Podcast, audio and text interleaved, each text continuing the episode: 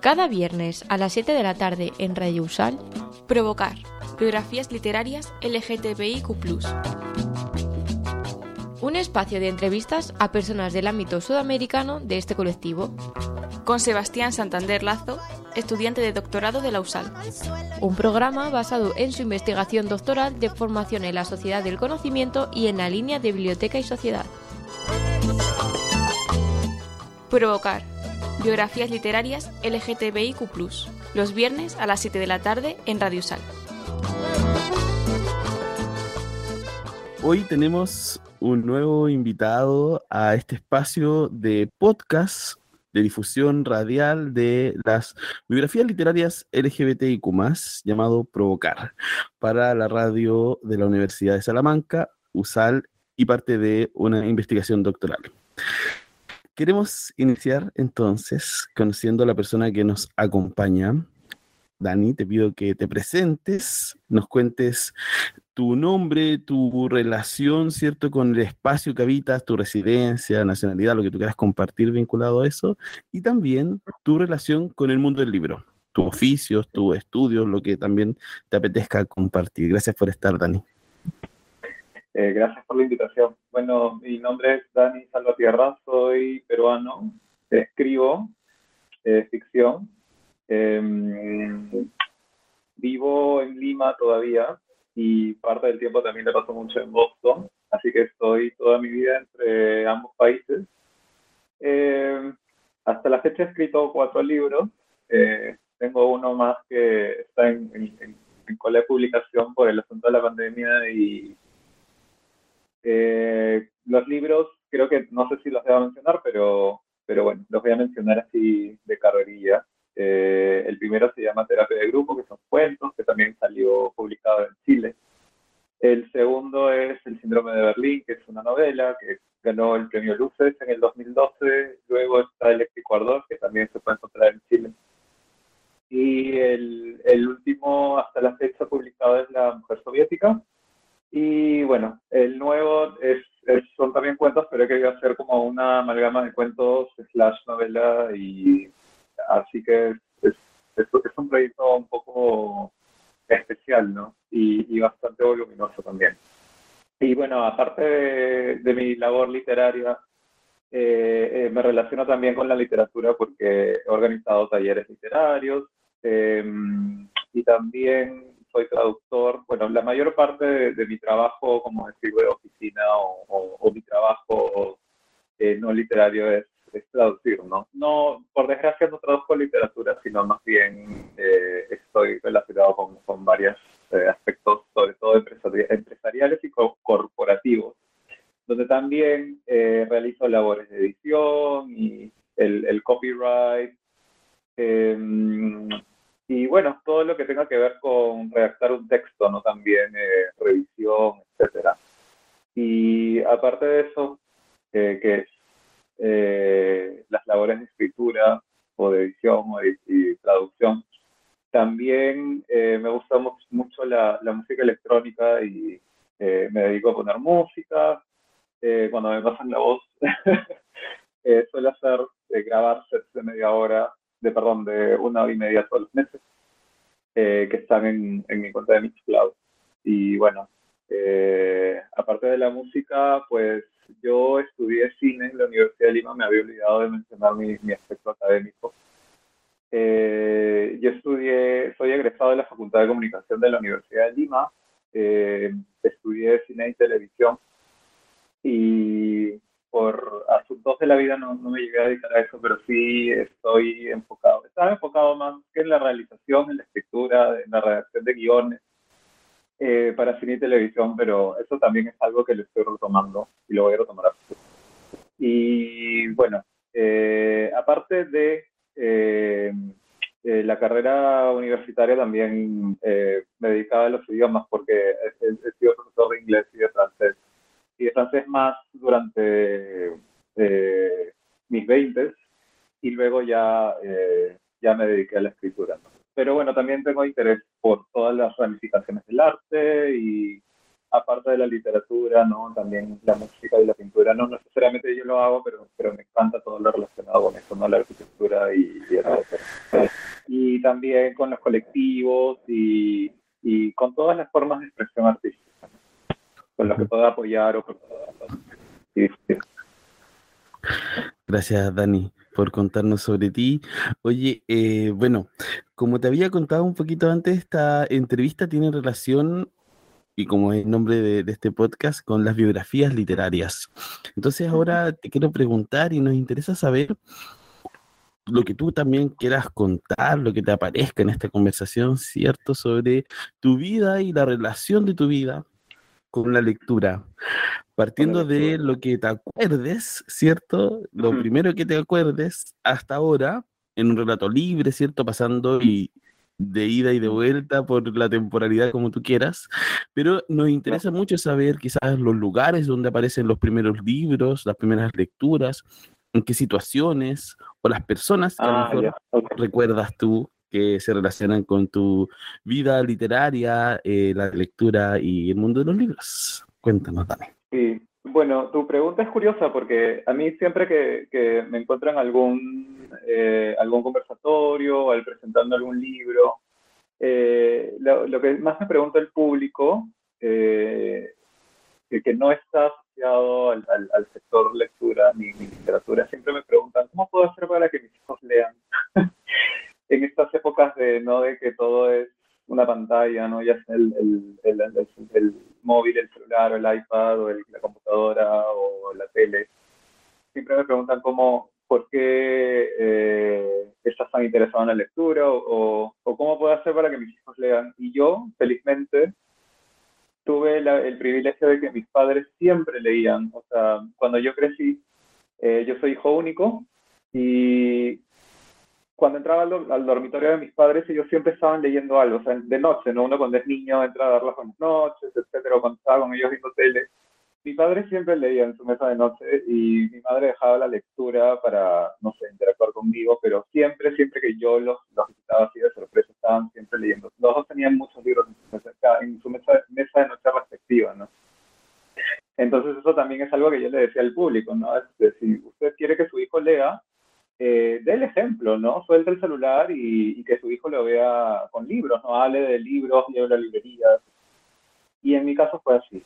Eh, quizás mi madre a veces trataba de esconder lo que ella leía, ¿no? Y me decía, no, que esa es lectura para adultos, etcétera, ¿no? Y así me enteré de que ella leía un libro que a mí no, o sea, me, me decía que ya tendría edad para leerlo algún día. Un libro que, bueno, ahora ya obviamente los, tiempos han cambiado, pero ese libro del Valle de las Muñecas. Y a mí me, gustaba mucho el título porque yo pensé que era, no sé, algo relacionado con las muñecas, ¿no? Eh, pero en realidad se refería a, las pastillas, ¿no? A los antidepresivos, a los uppers, downers. Y eh, al escándalo, ¿no? De lo que existía tras bambalinas en Hollywood.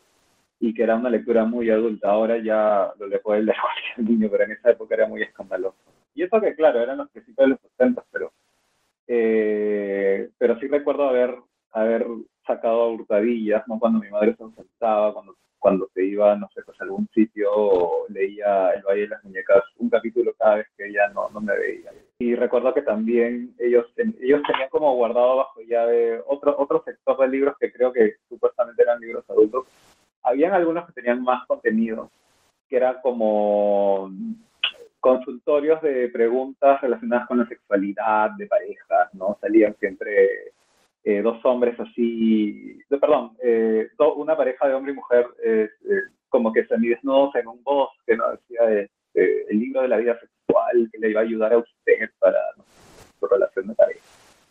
Luego mis padres, o sea, lo escondían de mí para evitar explicaciones, ¿no?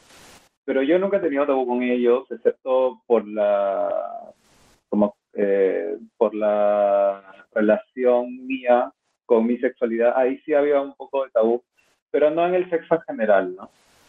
Eh, y ellos, bueno, tenían muchos libros, como te digo, en su mesa de noche y así fue donde. Eh, de hecho, a los 10, 11 años, mi, mi madre estaba leyendo 100 años de soledad y me hablaba mucho del libro, ¿no? Me decía, este, ay, estoy leyendo un libro hermoso que y yo le veía sacar un, una hoja de papel y se ponía a apuntar y yo le decía, ¿qué haces? Y me dice, no, estoy haciendo el álbum genealógico de la familia Buendía porque eh, se repiten los nombres de los personajes y a veces ya no me da la cabeza y dejo de leer una semana en el video. Y a mí me parecía tan fascinante lo que hacía que yo mismo empecé a leer 100 años de sociedad.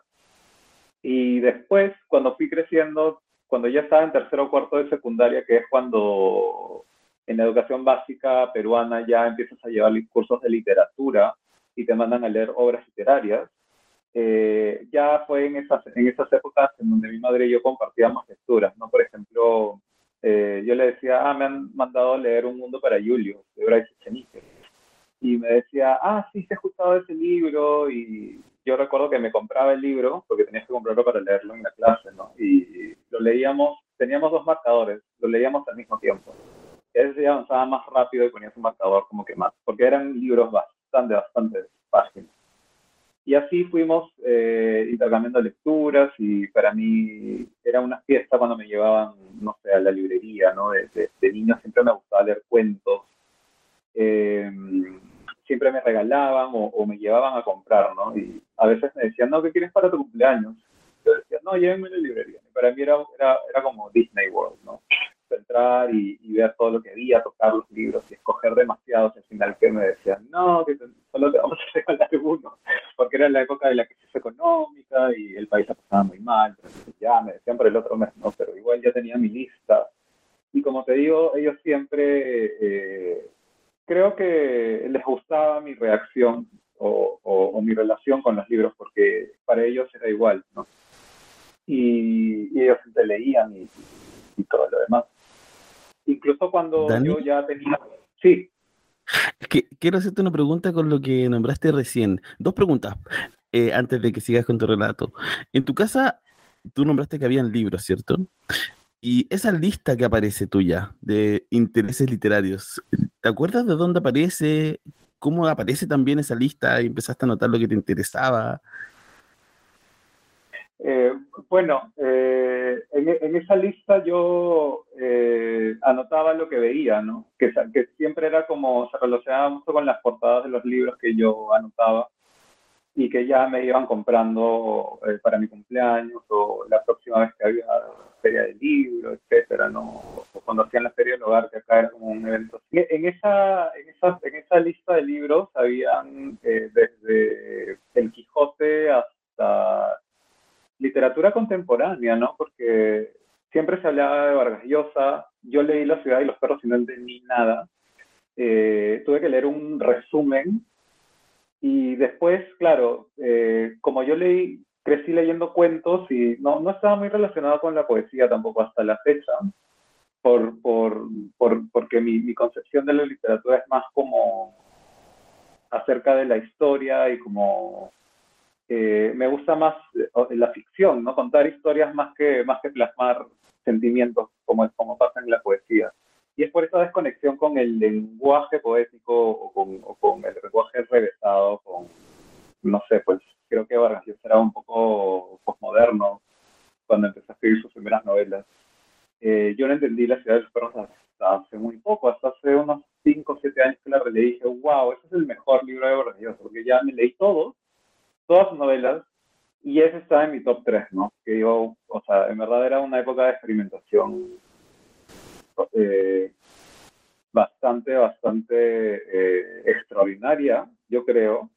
Y también me parece extraordinario que ese libro sea de lectura obligatoria en los colegios de Perú, ¿no? Porque es una lectura bastante difícil, sobre todo las primeras páginas que uno dice, pero ¿quién está hablando? ¿Por qué cambia de perspectiva la, la, narración, o sea, todos están contando la misma historia y, y a veces ya no, no, uno no se entera de quién está llevando la narración y qué es lo que está pasando. Entonces, eh, yo recuerdo que había una, una portada que, de, de Vargas Llosa, la portada del libro de Vargas Llosa que se llamaba La tía Julia y el escribidor, que era no la historia de él con su, con su tía, que está semi basada en su, en su en, los hechos reales que él había vivido, ¿no? un romance con la tía, pero eso yo le pedía a mis padres que me regalen solo porque me llamaba la atención la portada. Y mi madre me decía, no, creo que es, un contenido un poco adulto, pero en verdad no lo era. Y bueno, me llamaba mucho también las portadas de, otros libros que eran tipo Marqués de Sade, ¿no? Esas cosas y me decían, no, esto no puedes leer. Y ya cuando llegué a la adolescencia podía comprar mis propios libros eh, con mis propinas, ya pude leer. Eh, también me interesaba la literatura gay o de autores gays. Em, pero eso ya lo tenía que esconder, porque en mi casa, como te mencioné antes, existía el tabú y hasta ahora existe, ¿no? Por, por haber crecido en un, un, hogar católico, por más liberales que hayan sido con en verdad eh, el tema de la sexualidad era tabú, ¿no? Sobre todo porque yo no, no les había dicho a mis padres, no, no se los dije hasta que muy entrado mi, eh, tenía más de 25 años cuando en verdad les conté, pero hasta esa época eh, era, era, era tabú eh, poder eh, preguntar acerca de ciertas lecturas, ¿no? y ya que hablamos del libro de Vargas Llosa, hay uno que se llama Historia de Maita, que es la historia de un terrorista que, no, gay que se enamora de, de otro gay. y ese libro tampoco me lo dejaban leer. Y mi madre decía, no, porque te puedes formar ciertas ideas y puedes pensar que esto está bien cuando está mal. ¿no? Eh, oye, Dani, y respecto a ese comentario que, que, acabas de hacer, ¿tú sospechas ahora más grande que quizás tu mamá intuía o, tenías cierto resquemoré con eso? Los padres siempre saben, o sea, a los 15 años eh, mi madre me dijo una vez me preocupada porque creo que el, hablando del don de escribir, eh, eh uno tiene que tener siempre ojo por los detalles. Yo siempre he sido una persona bastante detallosa. Y mi madre también se fijaba, obviamente creo que lo heredé de ella porque cuando yo tendría 14, 15 años, eh, yo estaba viendo el, diario de los domingos que venía con, con el catálogo de la, de la, ropa, ¿no? De, y, y, me decía, Dani, yo siempre he notado que cuando tú ves un anuncio publicitario o cuando ves una foto y hay una foto de una chica, tú la pasas. ¿sí? Pero en cambio, cuando ves la foto de un chico, como que la miras con atención, te detienes, o sea, lo observas realmente, ¿no? Y a veces te quedas mirándolo bastante tiempo, ¿no? Pero cuando sale una chica, para ti es como sea, como si fuera nada, como si fuera un árbol. Y, y, bueno, y le dije, yo le decía como que, no, lo que, lo que pasa es que a veces como que trataba de esconderlo, ¿no? Y no, que eh, a veces tienen puesto algo interesante, ¿no? que yo quisiera comprarme para mí mismo, o, lo veo más como una cuestión de aspiración, ¿no? A mí me gustaría ser así, tener ese cuerpo, ¿no? tener ese corte de pelo, llevar barba. Y, pero obviamente que no me creían, ¿no? Y de ahí ya cuando me sinceré me dijo, no, yo siempre lo supe, o sea, y siempre siempre pensaba que hice mal, la clásica, ¿no? siempre pensaba que estaría haciendo mal, lo que hice mal, por qué lo crié mal, por qué salió así de desviado, por qué no es normal. Ahí hasta ahora, ¿no? Claro. Hasta ahora. Y es difícil, pero, pero en fin, o sea, ya felizmente mi, mi, madre vive en, Estados Unidos y eso como que corrigió un poco ciertos aspectos de, de su pensamiento y para ella ahora es más tolerante, ¿no? Igual eh, sigue siendo difícil, pero, pero ya no lo es tan humano. Dani, y volviendo a tu relato eh, de tu biografía literaria, hablaste de la adolescencia y del el interés ya por eh, los libros que hablaran sobre lo gay. ¿Recuerdas cuándo aparece esa inquietud y por qué o cómo se relaciona con la literatura? ¿Cómo llegaste a vincularla? ¿Cómo nombraste un libro? Eh, pero pasó antes de eso, ¿cómo, cómo aparece esa, esa vinculación? bueno, en el año 94, cuando yo tendría 14 años, eh, en el Perú se publicó el primer libro de Jaime Bailey, que en, realidad fue publicado en Seis Barral en Barcelona, pero acá pegó por el escándalo, ¿no? Él reconocía, no reconocía, pero era una historia sobre un tipo bisexual, ¿no? Que estaba muy, era muy parecido a, estaba haciendo quizás del primer, uno de los primeros ejemplos de autoficción, eh, eh, que ahora es algo que ya está quemando sus, últimos cartuchos, ¿no? Pero eh, en verdad fue, fue, uno de los primeros ejemplos de, contar exageradamente algo que se relaciona con tu vida, pero si, bien no es exactamente eso, sí tiene bastante relación con lo que ocurre en, la vida real. Entonces, eh, cuando, cuando se publicó ese libro, no se lo digas a nadie. Eh, hubo bastante debate, hubo bastante escándalo. Y por alguna razón, eh, mi padre trabajaba cerca de una librería y su amigo era un librero. Y él llegó a la casa con el libro de Jaime, con la novela de Jaime Bailey y me la dio. Porque él pensaba que quizás, o sea, mi padre ha, sido más, eh, menos estricto que mi madre. Él decía, bueno, ya, o sea, eh, contemplaba la bisexualidad como una especie de, eh, acto subversivo, ¿no? Como, como poder, no sé, como poder ser este eh, rebelde, ¿no? Lo veía como un acto de rebeldía. Ay, los chicos de ahora hablan de, de violencia o cantan con los fans, ¿no? Igual los que dicen ser bisexuales, todo es para para atacar su, su, su, concepto de normalidad, ¿no? Entonces, esto es algo subversivo, rebelde. Yo lo veía más o menos por ese lado y me dio el libro. Y mi madre le dijo, pero ¿por qué le das al chico que se va a armar ideas erróneas? Y lo leí y me pareció que estaba pésimamente escrito, pero obviamente me tocó. Obviamente me tocó y eh, era la primera vez en mi vida que yo leía. Y ahora, bueno, mirando atrás, obviamente que no hay nada tan explícito, eh, pero me gustaba eh, todo lo que yo quizás deseaba experimentar, lo leía, ¿no? Que él se fijaba en su amigo, que obviamente hacía su elipsis, ¿no? Que entraron al cuarto cogidos en la mano, y ahí al día siguiente amanecía y desayunaban. No te contaba lo que hacían, pero obviamente era, era eh, en esa elipsis tú ya te imaginabas, ¿no? Y para mi generación, para los que ya tenemos mi edad, ya, ya somos cuarentones, ese libro en verdad cambió muchas cosas para la sociedad pacata que estamos, no, yo siempre he considerado que el Perú en, estas cuestiones está 20 años atrás, detrás del resto de, Latinoamérica, pero en esas, en, en, cuestiones de apertura, de, diversidad sexual, etcétera, yo creo que 50 años detrás. Y, y eso fue eh, eso fue un golpe capital al, al, al, al, estatuto, a las normas, ¿no? y yo creo que casi todos leyeron el libro solo por eso, porque fue la primera vez que se vio reflejada. Eh, y encima era un libro que, que, tocaba la bisexualidad, pero en realidad no era tanto de bisexualidad, porque él era gay, ¿no? O sea, en, el personaje de, de Jaime en su libro era más, era gay, que obviamente se relacionaba con chicas, pero, pero tenía más relaciones con hombres.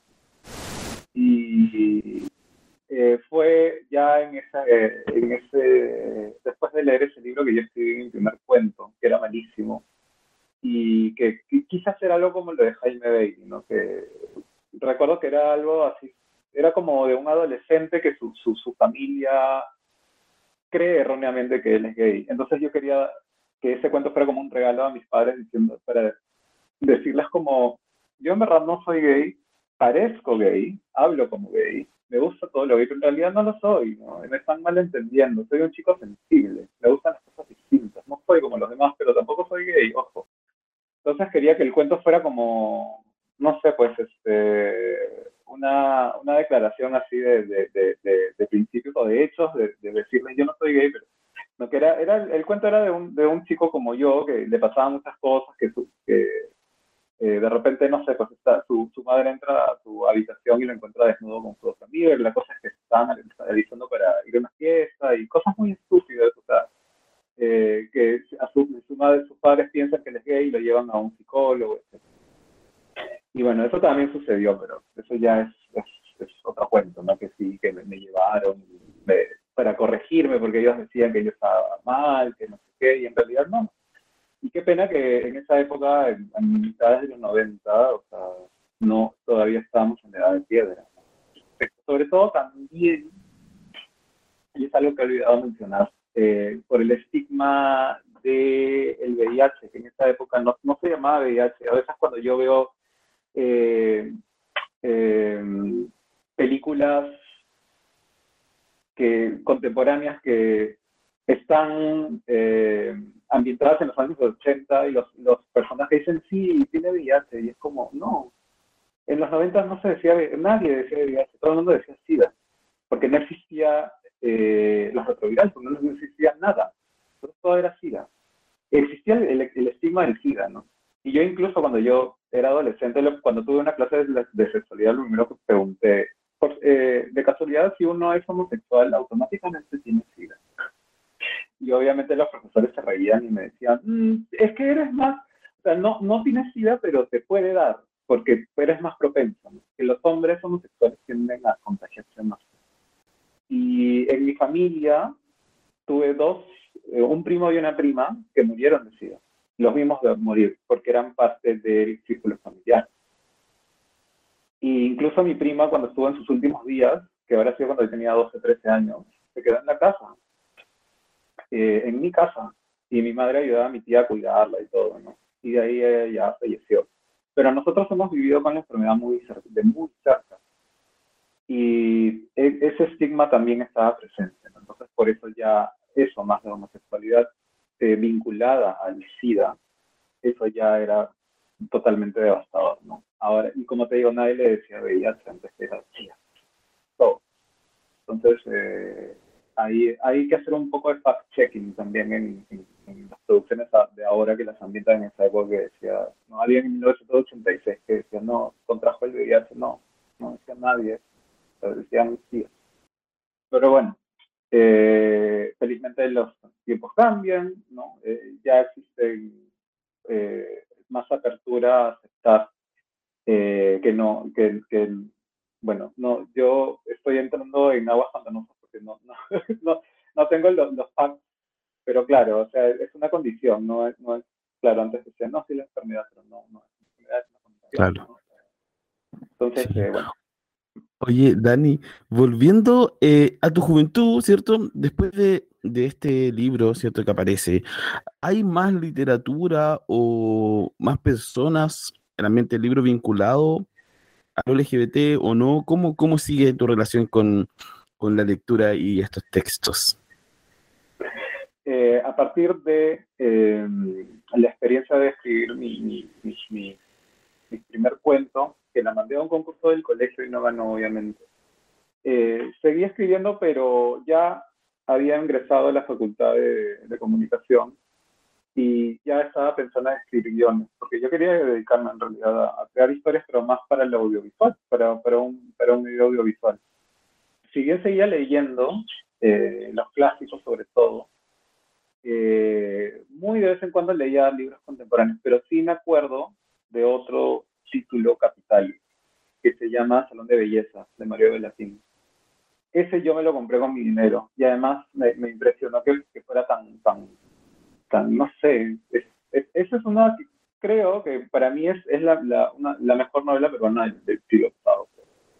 De, y porque creo que esa novela salió un par de años antes de No se le veía a nadie, pero ya existía apertura a la literatura de, de, diversidad sexual y había más eh, temas para escribir acerca de, en lugar del el tema del terrorismo o de la, violencia política, que es lo que siempre, que hasta ahora se, acerca de lo que hasta ahora se está escribiendo. Pero bueno, eh, yo recuerdo que uno de mis primeros ejercicios en, en, en la facultad era querer adaptar Salón de Belleza como una película y soñaba con escribir un guion acerca.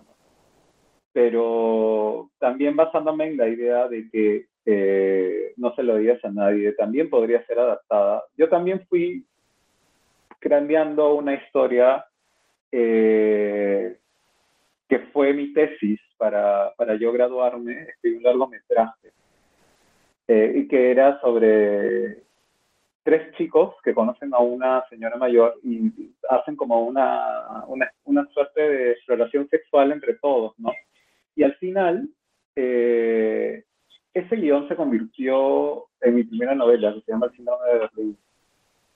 Eh, porque yo ya había decidido que quizás nunca iba a encontrar financiación para algo tan loco y yo creo que también lo que ayudó a esa decisión porque yo creo que, eh, al menos en esa época que han sido los 2000, la sociedad se volvió más pacata, ¿no? Y más conservadora, por alguna razón. Yo veo producciones de los 60, 70, 80, que era todo wow, ¿no? Y después creo que todo se, se, llevó al conservadurismo, ¿no? Entonces dije, no, no va a existir ni, ni financiación, ni, ni público, ni interés.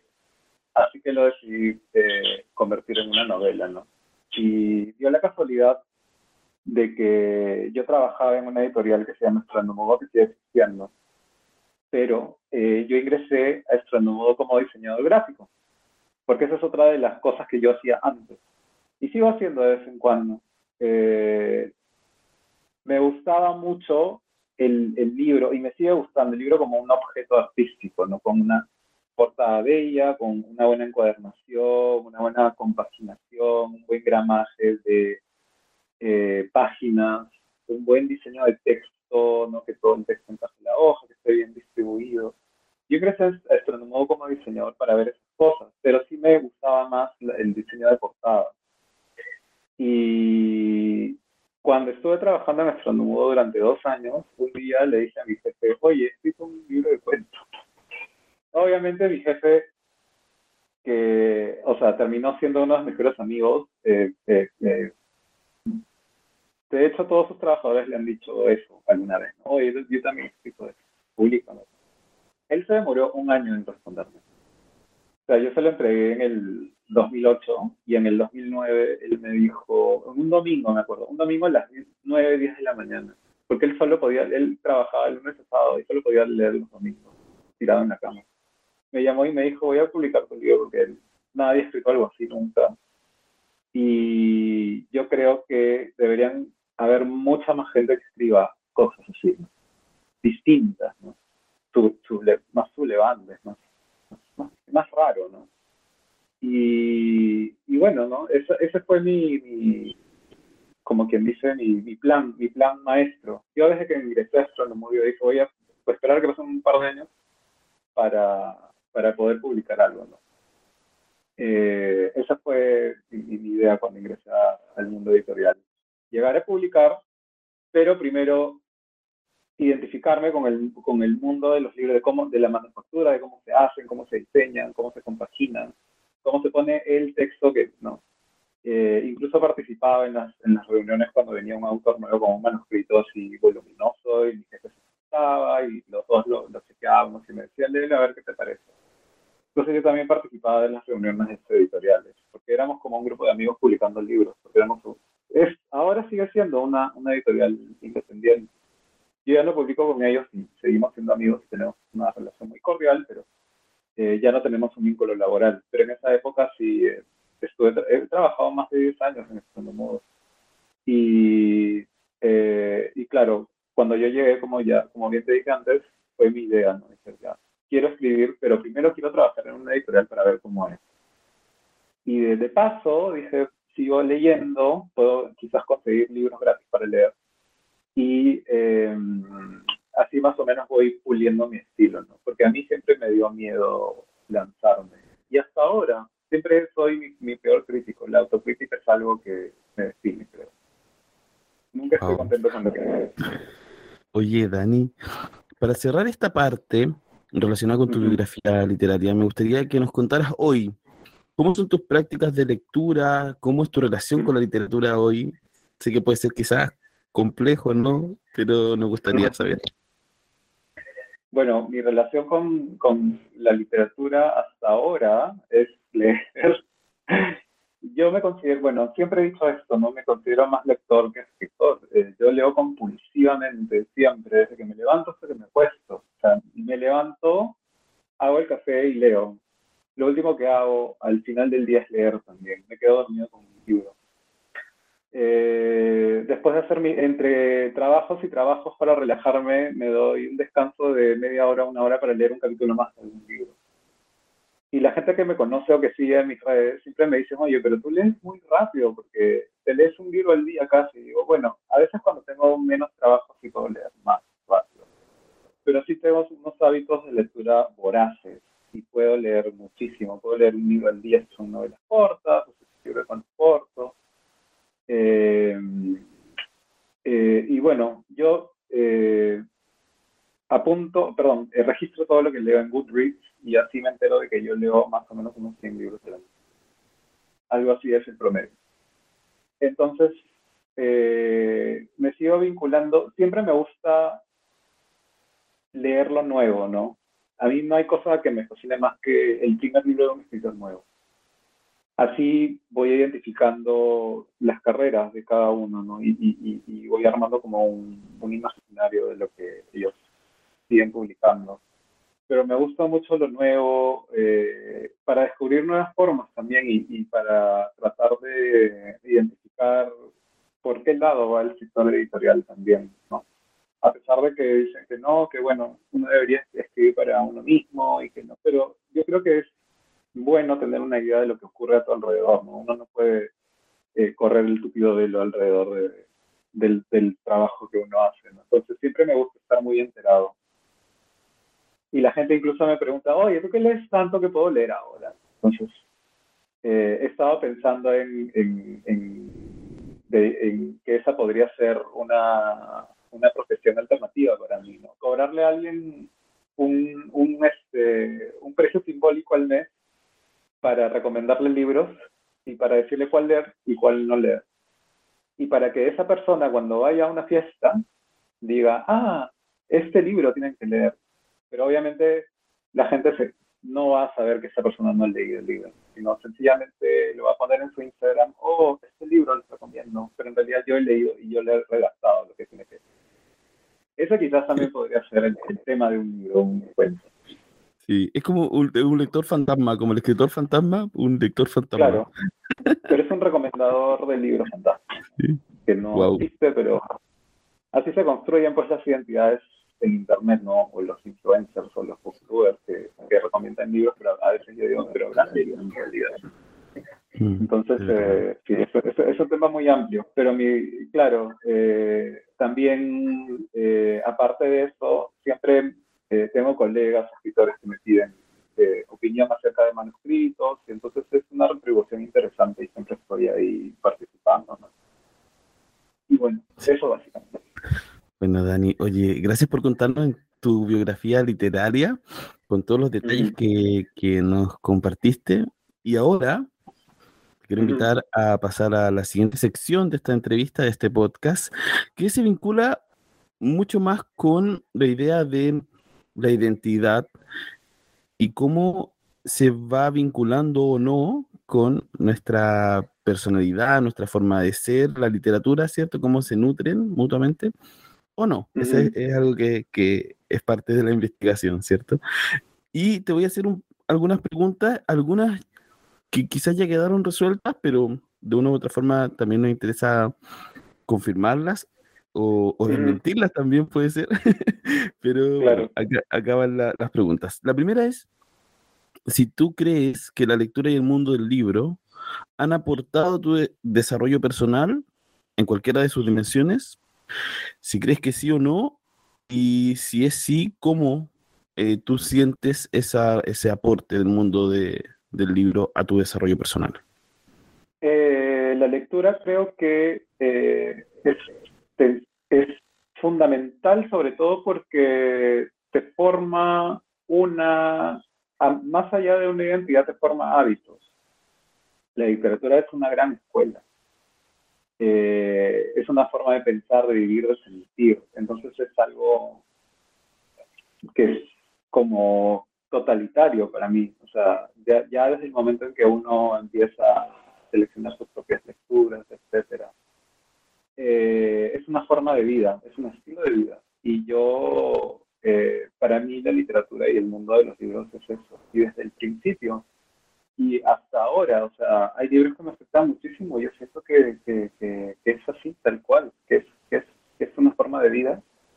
Y también que yo puedo sentir o, o, experimentar, no sé, eh, muchas emociones a través de, de, lo que leo, ¿no? Y, y, y eso también te marca, te mar lo marca uno como persona, porque cuando tú interactúas con otras personas, obviamente siempre vas a sacar a flote las lecturas que, que tú lees o, cómo percibes a la otra persona también eh, desde el momento que eso es lo que algo que siempre me pasa no cuando me, me, identifico mucho con un libro siento que ese libro ha estado ahí para que yo lo coja y lo lea. O trato de identificar la casualidad que puede existir en que leo cierto pasaje y lo comparo con algo que yo estoy viviendo en ese mismo instante, ¿no? Entonces digo, en realidad existe la, eh, ¿no? Eh, la, casualidad, el azar, que, que, yo justo esté leyendo esto, me,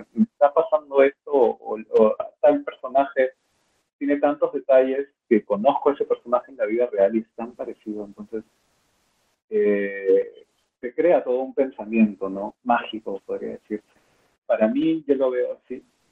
Y, y bueno, y es algo que incluso existía cuando yo estudiaba cine que a mí eh, me, me, tocaba tanto que yo, mis guiones, yo repasaba cada, cada, cada línea eh, con una obsesión compulsiva, ¿no? Entonces, eh, yo creo que además de eso, la, lectura también contribuye en, en, en darte herramientas eh, de escritura, ¿no? De, sencillamente redactar un email de, o en cuestiones ortográficas incluso, ¿no? Eh, tú puedes identificar si alguien te manda un WhatsApp, si esa persona tiene buenos hábitos de lectura o no, de la que no lee nada, ¿no?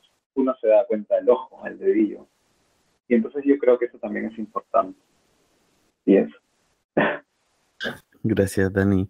Oye, en, en esa línea, entonces, saber si estas lecturas, bueno, las situaciones o las personas del mundo del libro te han permitido encontrar alguna idea, referencias o imaginarios, ¿cierto?, que eran desconocidos para ti en ese momento y que no existían, ¿cierto?, previo a, la lectura. Y si puedes reconocer alguno más latente, presente en tu trayectoria de vida, como eso que no conocías, que la literatura, la lectura quizás te pudo entregar en algún momento. Eh, los detalles, como te digo, eh, quizás la manera de analizar a una persona a través de las palabras es algo que sí, a mí me lo ha, dado completamente, ¿no? Eh, el análisis que puede hacer uno a la hora de describir a un personaje se puede traducir también en, cuando uno evalúa a una persona. Yo creo que también es una forma de pensar yo creo que la, literatura, en verdad, es, más que una, o sea, además de ser una forma de vida, se traduce también como, como una forma de pensar para, para las personas que estamos vinculadas a eso. Y yo creo que en mis viajes por el mundo también eh, me ha ayudado a, identificar ciertas situaciones o, o, cosas que uno puede pensar acerca de lugares y de, y de, personas también. Y cuando uno dice, wow, lo he leído en algún sitio o, no sé, y, cosas así de, ¿no? Los detalles incluso de, desde formas de conducta o de, wow, o sea, me refiero a, es algo tan vinculado a uno, es, es como el, la, trama, ¿no? La, la, la, estructura, la, el tejido de la tela, ¿no? del, que forma parte de uno mismo, ¿no? La vida entera, para mí es, es eso. O sea, es, es, un, que cambia la vida, para mí, desde, desde el principio. Y yo creo que si no hubiera sido por mis padres, yo no hubiera podido eh, tener ese tipo de edificación con, con la lectura, ¿no? Y claro, y todo empieza por casa. Wow, oye, Dani, eh, bueno, la, otra, la siguiente quizás ya la respondiste, pero de todas formas la tengo que hacer. Ahora me gustaría saber entonces si la lectura y el mundo del libro pueden ser consideradas como prácticas, momentos o, mm, situaciones, ¿cierto?, de, la vida que permiten aportar de una u otra forma a la identidad de las personas. ¿Qué opinas tú de ah. esta idea? Claro, eh, sí, por supuesto. Eh, uno es lo que come, lo que lee, ¿no? Y esta identidad que uno se forma a partir de las lecturas eh, se construye desde, desde los las primeras lecturas que tú haces en, en, la infancia. Y yo creo que uno, al, al vivir con los libros, al respirar con los libros, es inevitable que uno se forme una identidad y que eh, de alguna forma los personajes también te ayuden a ti mismo a formarte eh, una personalidad o, cierto tipo de pensamiento, eh, sobre todo cuando uno lo afectan tanto eh, las lecturas y los pensamientos que se pueden captar en, en, cada una de las páginas que tú lees. Entonces, yo creo que sí, se forma una identidad. Y más allá de la identidad sexual, yo creo que a, mí me gusta pensar más en un sentido de englobamiento, ¿no? Porque no, yo creo que es una cuestión que va más allá de la sexualidad, ¿no? Es, es, es algo totalitario, como que ya, como ya dije antes, ¿no? Y es, es una idea que para mí no, es, no, no tiene chance de separarse. Y es obvio que, mi identidad la he, la he construido a partir de los personajes que, que, que más, me, más me han tocado e incluso hay algo muy curioso que cuando la gente lee determinado libro mío, siempre me dicen, oye, pero ese personaje eres tú. Y yo les digo, sí, obvio, ¿no? Y ahí mismo la gente que me conoce también sabe, ¿no? Eh, y, recibo también eh, eh, muchos comentarios, oye, pero este eres tú. Yo, no, o sea, soy alguno de los personajes del libro, pero no soy ese.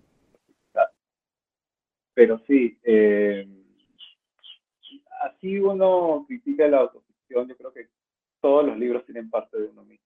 O son, estás contando tu historia de vida de algún modo eh, entreverado, ¿no?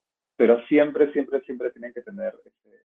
Eh, y en ese, en ese aspecto hay muchos libros que, de hecho, los personajes están basados en mí, pero a diferencia de los que hacen eh, autoficción o, no sé, una versión exagerada de sus vidas, eh, yo trato de encontrar, de darles la vuelta, ¿no? De no, que no sea tan literal la traducción de eh, escritor a personaje de un libro. Siempre, tiene que haber algún matiz distinto para que no sea tan aburrido. Porque cuando me dicen, pero tú escribes acerca de tu vida, y, no, les digo, precisamente por eso no, o sea, no me dedico a la autoficción porque mi vida es muy aburrida. me gustaría que mi vida fuera más interesante y por eso me invento muchas cosas. Pero la raíz, claro, está en uno mismo y en la identidad que uno se construye a través de las lecturas que uno le dio.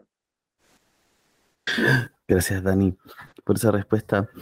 Eh, ahora, como última pregunta, antes de pasar a las recomendaciones, quiero saber de qué manera la lectura, entonces, tú crees, ¿cierto? Aquí siempre es desde tu opinión, desde tu mirada de las cosas, puede aportar a entregar referencias, ideas, reflexiones, incluso herramientas para el desarrollo humano de las personas LGBTIQ. ¿De qué manera crees que la lectura puede ser un aporte a, a ese desarrollo? El libro siempre es un escape. Eh, ya sé que se ve como una forma de recreación, de entretenimiento, pero cuando es, pues, es, parte de tu vida, cuando es, es, una forma de vida, eh, es también un salvavidas, ¿no? Para, yo, cuando leía todas esta, estas novelas que he mencionado durante mi adolescencia, yo no hubiera podido sobrevivir sin, verme representado, sin saber que había alguien más que hacía lo que yo pensaba que estaba mal, no, lo que yo pensaba que era pecado, porque obviamente mi, mi, hogar era ultra religioso y quizás lo sigue siendo en, ciertos, aspectos. Pero, pero sí, e, e, fue como un salvavidas y, y, existe, existía también la necesidad de, de, preguntarse a uno como, adolescente confundido, ¿en verdad existe otra como yo? ¿En verdad yo podría vivir una historia de amor como esta o vivir un desengaño como este. Entonces sí, obviamente que, este vínculo con, las personas LGTB es mucho más arraigado que cualquier otra, otra otro, que cualquier otra manifestación artística, ¿no? Porque el libro es, es la palabra impresa. y el poder de la palabra yo creo que va más allá del poder de las imágenes. Las imágenes obviamente son más, eh, o sea, explícito en el sentido que uno mira un cuadro y ahí está, pero el poder de la palabra es quizás la ambivalencia de no saber a lo que se refiere o, o, poderle encontrar otros significados a una frase. Entonces, yo creo que sí, o sea, es, es, es vital. Y si bien yo siempre he dicho que a veces las etiquetas me parecen un poco innecesarias o, o no me siento identificado con algunas, sobre todo cuando eh, me gusta pensar más en la idea de que un libro acerca del amor entre dos hombres pueda figurar en, en la sección de literatura en general, en lugar que existe literatura LGTB. Como está ocurriendo ahora, ¿no? Porque eh, hace poco vi en el New York Times un, un libro reseñado, una novela que ni siquiera ha salido, pero se menciona que era una historia de amor gay, pero no, la, no, la, no le ponían las etiquetas, ¿no? Eso me pareció muy interesante y ah, o sea, qué, qué bien que lo normalicen, o sea, yo creo que hacia ahí eh, eso, eso, eso, me gusta más, o quizás me, me siento más identificado con eso que, que, que, ponerle un hashtag, ¿no? Pero, pero claro, la diferencia, es un arma de doble estilo también, no es un arma, perdón, es, es, es una mala, es una mala conversación, pero sí existen las dos caras de la moneda porque, porque claro, eh, sobre todo en países de Latinoamérica como en el Perú, que sigue existiendo tanta, tanta eh, eh, heteronormatividad castigadora, ¿no? bajo los, principios de la Iglesia Católica Romana, que sufre y si no sufres no irás al cielo. Si haces esto está mal. es un gran escape, ¿no? Y, y contribuye a que muchas personas se formen otro pensamiento, sobre todo a la hora de leer. Y eso. Gracias, Dani, por bueno, tus respuestas, compartir parte de tu vida, si bien literaria, como tú también lo dijiste, es parte de, de la vida. Claro. Eh, Nos dejas con varias ideas muy interesantes para profundizar y nos gustaría, agradeciendo tu tiempo y, y, y ciertas respuestas, pedirte algunas sugerencias de lectura, sobre todo que tú crees que puedan ser un aporte para otras personas de la comunidad o colectivo LGBTIQ más que creas que tengan que leer lo que tú quieras. Eh, justamente hace una semana descubrí a un autor nuevo, bueno, no para mí porque era la primera vez que lo leía, pero él eh, escribe cuentos, se llama Tomás Downey, es un argentino, escribe cuentos rarísimos, eh, a mí me gustan mucho las parafilias y, la parte bizarra de la normalidad, podría decirse, que fue algo que traté de plasmar en mi primer libro que se llamaba Terapia de Grupo. Pero yo creo que Tomás Downey lo lleva al paroxismo, o sea, es, ya algo tan...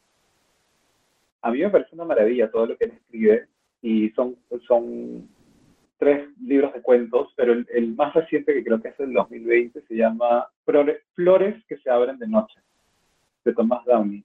Ahí hay cuatro cuentos largos o novelas cortas. Y el segundo cuento es el mejor cuento sobre una pareja gay que yo he leído en mi vida.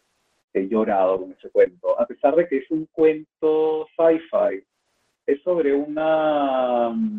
Un día cae un asteroide en un pueblo de Argentina y salen como unas babosas que se adhieren a las paredes y una pareja gay en problemas a punto de romper su relación se empieza a identificar con este alienígena viviendo en su cocina.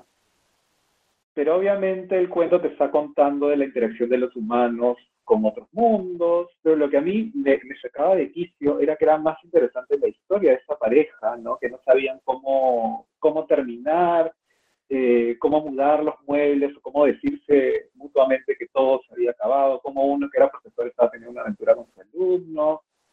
Y todo es tan, o sea, las frases son tan cortas de este libro. uno podría pensar que el lenguaje es poco interesante, pero en verdad es, yo creo que también es la simpleza es parte de su encanto, porque es una frase contundente. Si bien no tiene muchos adornos y no tiene no sé, pues un sentido poético, una melodía, cada frase es como un no, no hay más, no, no tienes porque no tienes necesidad de otras formas de lenguaje cuando lo que estás contando es tan auténtico, tan real, tan visceral. Y no recomendaría este libro con tanto entusiasmo si no me hubiera gustado así como me gustó, ¿no? Y bueno, se llama, se llama Flores que se abren de noche. Y aparte de eso hay otro, Gracias. ya que, ya Dale, que estamos en la palabra. ¿Cómo? Dale nomás, lo que quieras seguir Ah. sugiriendo, dale. Sí, sí, sí, no, bueno, y aparte, ya que usé la parte, la palabra noche, hay otro libro, bueno, ya sé que todo el mundo siempre habla de este libro, pero yo siempre lo voy a recomendar, que es la parte de noche de Mariana Enríquez, que es una forma de hablar de eh, la diversidad sexual eh, desde otro género literario como es el, el- género fantasioso, el género de terror, el género de, no, quizás un poco también de ciencia ficción, ¿no? Como bien dije en el caso de Thomas Downey, era, era, era una historia de ciencia ficción. El caso de Mariana Enríquez es eh, lo oculto, ¿no? El, eh, como si Stephen King hubiese escrito una historia de amor gay, ¿no? Entonces, eh, a mí, desde que yo abrí ese libro, dije, no, esto es, esto es grandioso, o sea, qué bueno que existan más eh, más apertura a esos temas. Casualmente, eh, las que yo creo que las que mejor han escrito historias gays son mujeres, no como, como Mariana, como, como esta autora Hanya Yanagihara que escribió este, A Little Life, que no sé cómo la tradujeron, poca vida, tan poca vida creo que se llama. Y su nuevo libro que se llama To Paradise, creo que acá le han puesto El Paraíso, hacia el Paraíso, no recuerdo. Ese libro fue publicado este año. Yo lo leí en inglés. Yo creo que ya lo tradujeron. Eh, eso también es. Yo no sé por qué estas autoras tienen una fijación por los hombres gays, pero lo escriben tan bien que te juro que yo creo que las mujeres son, son las que mejor se, se, se, eh, se les da para escribir de historias, por alguna razón. ¿no? Y bueno, Tomás Downey sí es gay en la vida real, creo, o sea, a él, a él sí le creo, pero eh, eh, yo creo que en ella tiene más valor, solamente por el hecho de ser, de ser mujer, ¿no? y, de, y, de, y de describir tan bien cómo puede ser una relación entre dos hombres. Gracias, Dani, por las tremendas recomendaciones que nos dejas. Varias lecturas que, que investigar, que ojalá encontrar, comprarse y leer. y bueno, gracias, como te había dicho, por compartir parte de tu vida. Y seguimos escuchando acá eh, más experiencias de biografías literarias vinculadas a lo LGBT en este podcast que se llama Provocar. Muchas gracias por escuchar Provocar, biografías literarias LGBTIQ. Recuerda sintonizar el próximo viernes la radio USAL a las 19 horas españolas o a las 13 horas chilenas para encontrar un nuevo capítulo de Provocar. También puedes escucharnos en diferido por tu plataforma de podcasting favorita. En la locución les acompañó Sebastián Emanuel. Si quieres compartir tus experiencias literarias LGBTIQ, sugerirnos personas del mundo del libro para entrevistar o compartir tus inquietudes, ideas y reflexiones, puedes escribir al correo sebastiansantanderlazo.usal.es o vía Instagram en mi cuenta personal, Vortex Darkum. Nos encontramos pronto en el Sendero de la Palabra. Bonitas lecturas.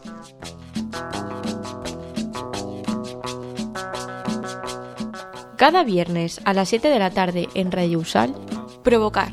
Biografías literarias LGTBIQ. Un espacio de entrevistas a personas del ámbito sudamericano de este colectivo. Con Sebastián Santander Lazo, estudiante de doctorado de la USAL. Un programa basado en su investigación doctoral de formación en la sociedad del conocimiento y en la línea de biblioteca y sociedad. Provocar. Biografías literarias LGTBIQ. Los viernes a las 7 de la tarde en Radio USAL.